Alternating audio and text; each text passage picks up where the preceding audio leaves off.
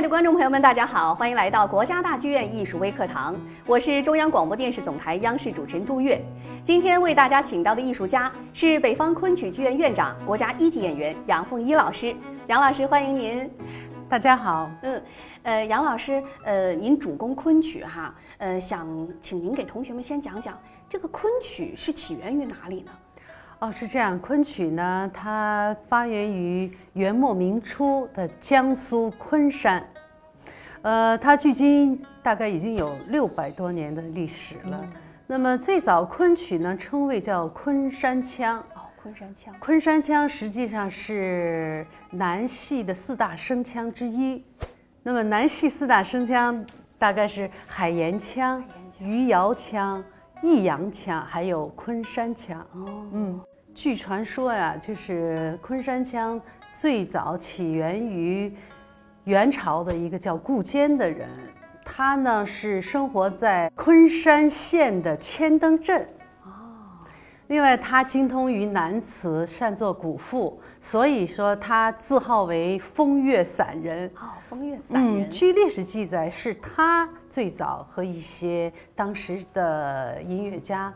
创排的这个昆山腔，那么昆山腔最早其实是一些轻曲小调，它为什么呃凸显出来呢？是有一个人是功不可没的，他被后人称为乐圣魏良辅。嗯，据说魏良辅当年和一些音乐家，那么他登楼十年，创作了。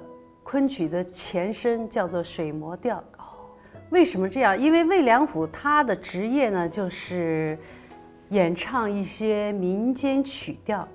正是因为这个原因呢，他接触了大量的南方的和北方的曲目，所以在这个基础上，他认为昆山腔比较平直，没有起伏，所以他和当年一些有识之士共同研磨出了一种。新的腔调叫做水磨调，这也是昆曲的前身。那么到了关键的时刻，有一个人，他叫梁辰宇，这也是中国历史上著名的一位剧作家。他在魏梁府的水磨调的基础上，和当时的一些剧作家们共同创作出了中国昆曲史上第一部昆剧，叫做《浣纱记》。从此拉开了中国昆曲的序幕。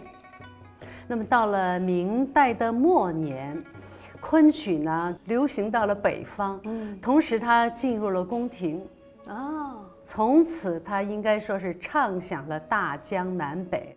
那么正是由于昆曲的文化底蕴比较厚重，加上它的音乐表演比较细腻委婉，所以说在中国的戏曲史上称谓昆曲为。百戏之祖，百戏之师。嗯，呃，到了康熙末年的时候呢，由于各个地方戏的兴起，尤其是大家知道四大徽班进京，进京了。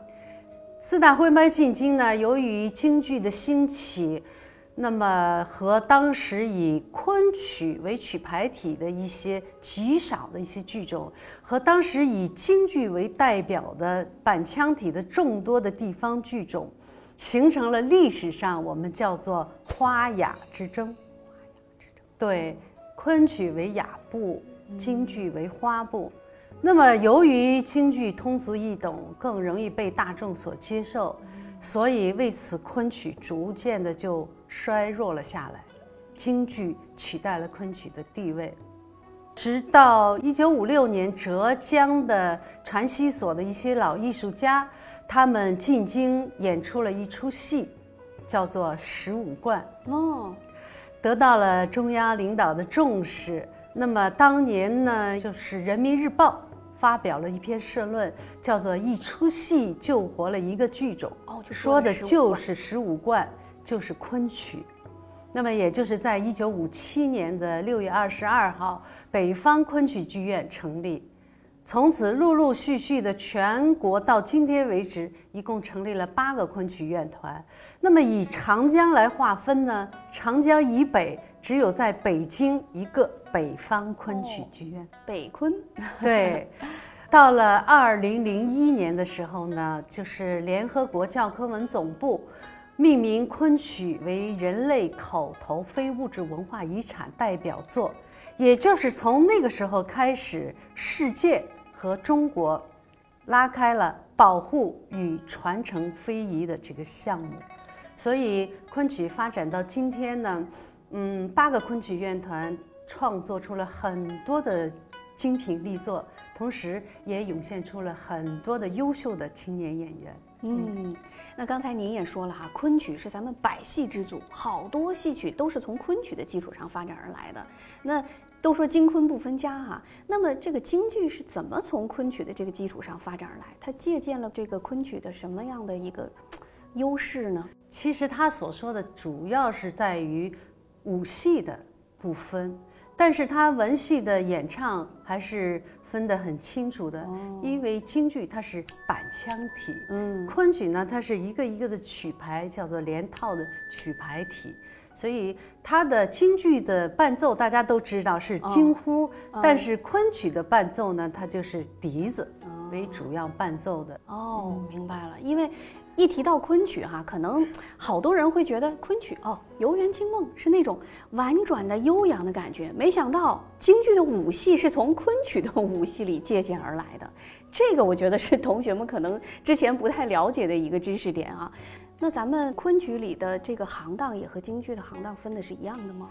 呃，应该大致是一样的，但是因为昆曲它毕竟历史悠久，它分的行当更加细化一些。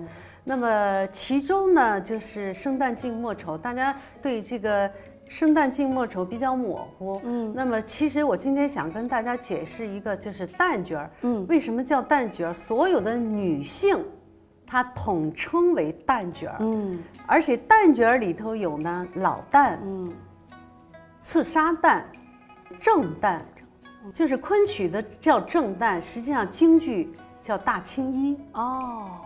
另外，昆曲还有叫闺门旦，然后是刀马旦，哦，刀马，然后是武旦，然后花旦。昆曲分的比较细致一点。哦，刀马旦和武旦还不是一种，不是一样的。哦，刀马旦是介乎于闺门旦、青衣，嗯，和武旦之间，所以刀马旦它是既要能唱，又要能打。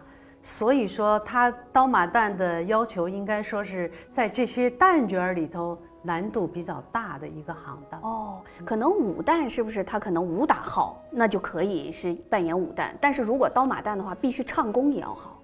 那又得唱又得打，那怎么能平衡啊？那么为什么说现在演刀马旦这个行当的演员比较少呢？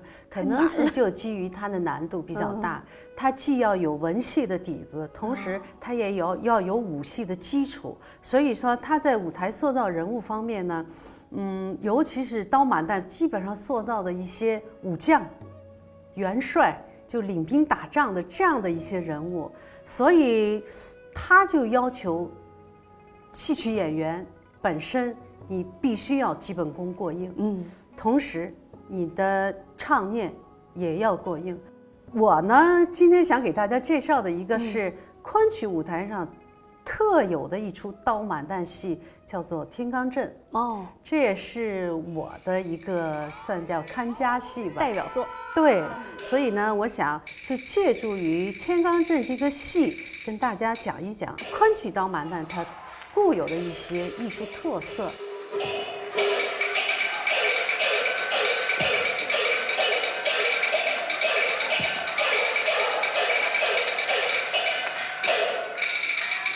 一般的就是京剧的刀马旦，它阳刚气比较足，是，而且呢，它很多的动作都是有有些男性化的这样的一些表现。那么昆曲的这个，尤其是典型的天罡阵这个明珠公主这个人物，她虽然都是刀马旦，她扎着靠，但她在表演一些动作的时候，她运用了昆曲的那种腰身，以及她特有的一些脚步。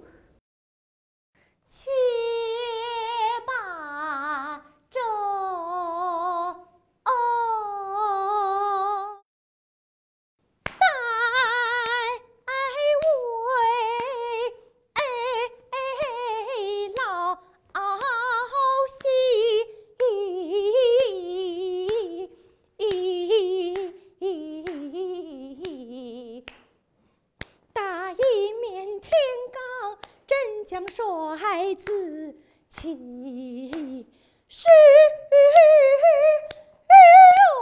比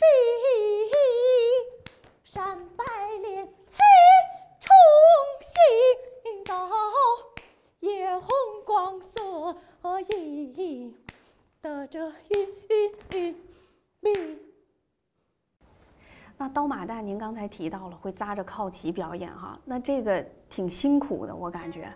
其实刀马旦演员平常练功非常的苦，嗯，尤其是这个靠功，这个靠是用粗绳子，他要勒到这个地方，所以他必须要勒得很紧，他在舞台上才能抖出那个那个劲儿来。所以刀马旦演员在次底下你要付出更多的努力，你在舞台上才能塑造出一个光鲜的人物来。那么，尤其是刀马旦的表演，比如说他上场之前，他一定要走一个城市化的动作起霸。嗯。那么走完了起霸，直接打锣鼓，烫来得烫烫烫，安这。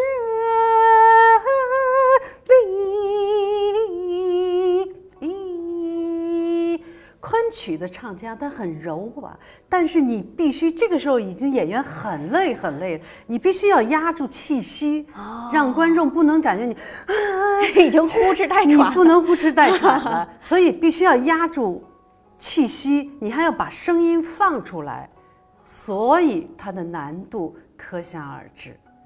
就是我感能感觉到体内的互相的挣扎和克制，就是本身已经。挺挺那个力气已经开始喘了，但是你还得压着，不能让这个观众都感受到。所以，好的刀马旦演员必须在底下下的功夫要比青衣、要比武旦演员下的功夫更要大。所以说，这个戏曲演员啊，他必须有十年甚至十五年的这样的一种磨练，才能真正在舞台上塑造一个我们所谓的说的是角儿。嗯，杨老师可能同学们或者是我们普通人了解的多一些的都是昆曲的一些传统剧目哈，呃，而且我知道您近些年来好像也创排了一些比较现代的这个剧目，是昆曲是比较适合吗？现代剧目？其实昆曲因为它有着六百多年的历史，刚才我们说了，它最重要的是文化底蕴比较厚重，那么它创作一些传统剧目有它得天独厚的这样的先天的一个很好的一个条件。不管你是传统剧目，你还是新创排的现代戏，一定要守住昆曲的这个魂。嗯，尤其这个昆曲的根不能改变。比如说它的唱腔，它的表演是绝对不能改变的。所以在此基础上呢，只是更丰富一些灯光、布景、服装啊，这些我觉得。毕竟要与时俱进，嗯，那么昆曲虽然它很古老，但是它也要去创作一些新的剧目，去吸引一些年轻的观众。所以在这些年，我们也有非常成功的例子，比如说就是我当年演出的《西鹤》，嗯，《西鹤》虽然是改编自日本的一个话剧，但是它通俗易懂。而且当年演出的时候，在中国戏剧节上获得了七项大奖，他得到了年轻观众、还有老的观众、还有专家，以及包括有好多日本友人，得到了他们的认可和好评。